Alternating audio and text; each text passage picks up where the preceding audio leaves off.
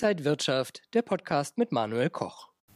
Die US-Notenbank Fed hat in dieser Woche den Leitzins angehoben, aber nur noch leicht. Eine erste Reaktion auf die gerade so abgewandte Bankenkrise. Darüber spreche ich mit Robert Halver, der mir heute aus Leipzig zugeschaltet ist. Ich grüße Sie, Herr Halver. Ich grüße Sie, Herr Koch.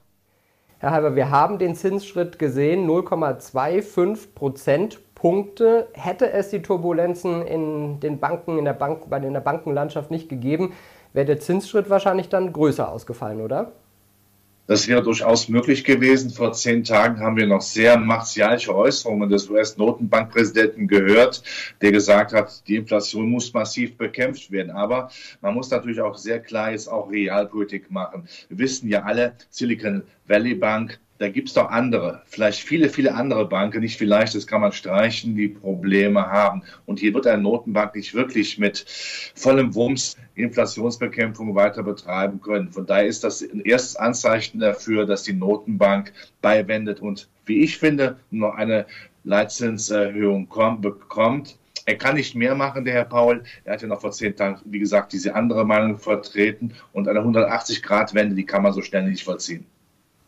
Welchen Spagat müssen die Notenbanken denn gehen zwischen weiterhin Inflationsbekämpfung, aber auch Verhinderung anderer Krisen, die sich ja zum Beispiel jetzt in der Bankenlandschaft schon gezeigt haben? Was müssen EZB und FED da so hinkriegen? Ja, Sie kennen ja den Film, alle kennen den Film Der Highlander. Heißt es da so schön? Es kann nur einen geben. Und eingeben heißt entweder Preisstabilität oder Finanzmarktstabilität. Beides geht nicht. Wenn man nur klare Finanzmarktstabilität haben möchte, und das ist ja wichtig, um die Bankenkrise dann einzudämmen, dann kann man die Inflation nicht bekämpfen. Strikte Inflationsbekämpfen würde bedeuten, wir würden äh, dem Bankensystem, das ja angeschlagen ist, zu viel Stress zumuten. Also kommt das nicht. Also wird man sagen, in Amerika noch eine kleine Zinserhöhung und die EZB wird auch noch etwas machen, aber nicht viel, sodass man sagen kann, wir lassen die Inflation oberhalb der Zinsen, denn mehr können wir uns nicht mehr erlauben. Die Überschuldung der Welt, die Bankenkrisen, der Stress, der überall ja wirklich lauert, ist so groß, wir müssen dagegenhalten. Ja, mehr können wir uns nicht mehr erlauben. Einige gehen ja auch schon von Zinssenkungen in diesem Jahr noch aus. Ist das wahrscheinlich? Ich gehe davon aus, dass äh, es in diesem Jahr noch zu Leitzinssenkungen kommt. Die Historie sagt ja, sechs Monate etwa nach der letzten Leitzinserhöhung kommen Leitzinssenkungen. Das kann der Herr Paul, der US-Notenbankchef, jetzt noch nicht sagen. Da würde an seiner Glaubwürdigkeit natürlich dann noch arbeiten. Das möchte er nicht. Die soll ja erhalten bleiben. Wie gesagt, er kann ja nicht eine schnelle 180-Grad-Wende machen. Im Grunde genommen von einem Inflationsbekämpfer zu einem Finanzmarktstabilisierer. Aber ich gehe davon aus, dass in diesem Jahr auf jeden Fall noch Zinssenkungen sehen werden. Die letzten zwei Wochen waren ja gerade für Banken sehr turbulent, die Aktien deutlich abgeschmiert. Hat der Bankensektor jetzt das Schlimmste schon wieder überstanden und haben wir vielleicht auch eine Finanzkrise abgewendet? Das haben wir auf jeden Fall. Es kann nicht sein, was ich sein darf. Wir haben alle ja noch die Lehman-Pleite von 2008 im Knochen. Dort hat man eine Bank pleite gehen lassen. Und man weiß natürlich, was daraus geworden ist. Wenn man heute sich vor Augen führen muss, dass die Verschuldung weltweit um 50 Prozent nochmal höher geworden ist, wenn wir wissen, dass viele Banken natürlich grundsätzliche Probleme haben. Wir haben ja viel zu lange an süßen Nektar der des kreditfinanzierten Wachstums genascht, dann weiß man, hier muss man definitiv aufpassen und von daher ist für mich ganz klar, eine Bankenkrise kann nicht mehr kommen. Wir tanzen auf dem Vulkan und wir können uns hier überhaupt keine Lücke mehr lassen. Das hat mit Stabilitätspolitik nichts mehr zu tun. Das muss man, also zumindest in Form von Preisstabilität oder der altbekannten Stabilität, die wir in Deutschland noch von der Bundesbank kennen. Aber eine Bankenkrise, damit wird die Büchse der Pandora so weit aufgehen und das will niemand haben. Wenn wir auf die deutsche Wirtschaft mal schauen, die Wirtschaftsweisen erwarten ein Wachstum von 0,2 Prozent in diesem Jahr, für nächstes Jahr 1,3 Prozent und eine durchschnittliche Inflationsrate von 6,6 Prozent. Kann man sagen, immerhin, aber besonders berauschend klingt das jetzt nicht. Ja, wie heißt es so schön, man muss dem Herrgott auch für die kleinen Kartoffeln dankbar sein. Das ist nicht befriedigend, aber äh, dieser Spagat, wir haben es gerade angesprochen, Inflationsbekämpfung, auf der einen Seite dann Finanzmarktstabilität, das gehört ja auch Konjunkturstabilität.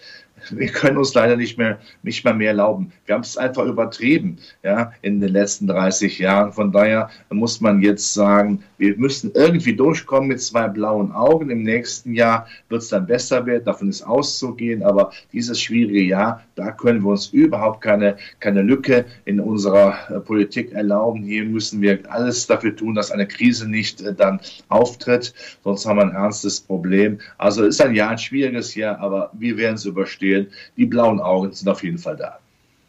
Ja, der DAX hatte auch erst ein blaues Auge bekommen durch die Bankenturbulenzen, hat dann aber auch die Marke von 15.000 Punkten wieder zurückerobert. Wenn wir mal auf die letzten Wochen schauen, tendiert er praktisch die ganze Zeit zwischen 14,7 und 15,8 ungefähr. Ist das so die Range, wo sich der DAX jetzt einpendelt, bevor es größere Themen negativ und positiv gibt? Äh, ich nenne das Steherqualitäten. Äh, der DAX ist kampferprobt, wie überhaupt die Aktienmärkte kampferprobt sind, krisenerprobt sind. So schnell lässt man sich da nicht mehr, nicht mehr aufschrecken. Wir wissen auf der einen Seite, Zinsangst geht. Wir werden also im Frühsommer ist die Zinsangst vorbei.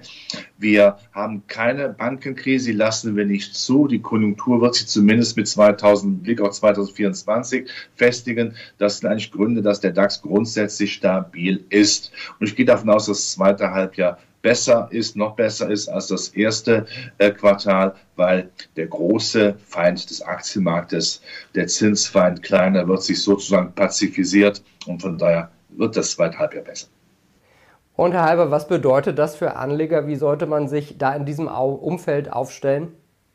Dabei bleiben, auf jeden Fall. Und jede Lücke oder jedes Nachgeben des Aktienmarktes, größere Art, was natürlich auch dazu hört, dazu nutzen, wieder einzusteigen. Das sehe ich im Hightech-Sektor. Die Zinsangst geht, der Hightech-Sektor kommt wieder, aber auch die Zyklika sollte man nicht vergessen. Und natürlich die Dividendensaison, die ist ja auch bald wieder dran.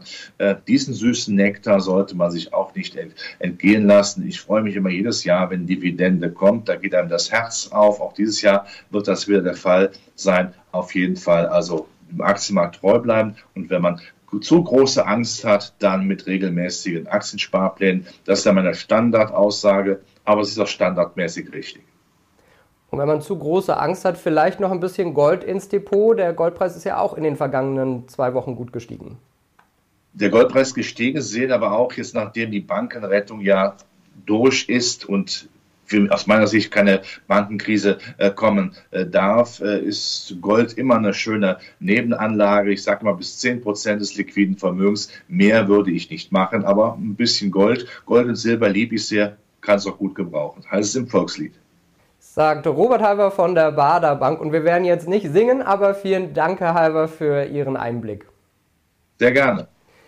Dankeschön an Robert Halber von der Baderbank nach Leipzig und danke Ihnen, liebe Zuschauer, fürs Interesse. Bleiben Sie gesund und munter, alles Gute und bis zum nächsten Mal. Und wenn euch diese Sendung gefallen hat, dann abonniert gerne den Podcast von Inside Wirtschaft und gebt uns ein Like.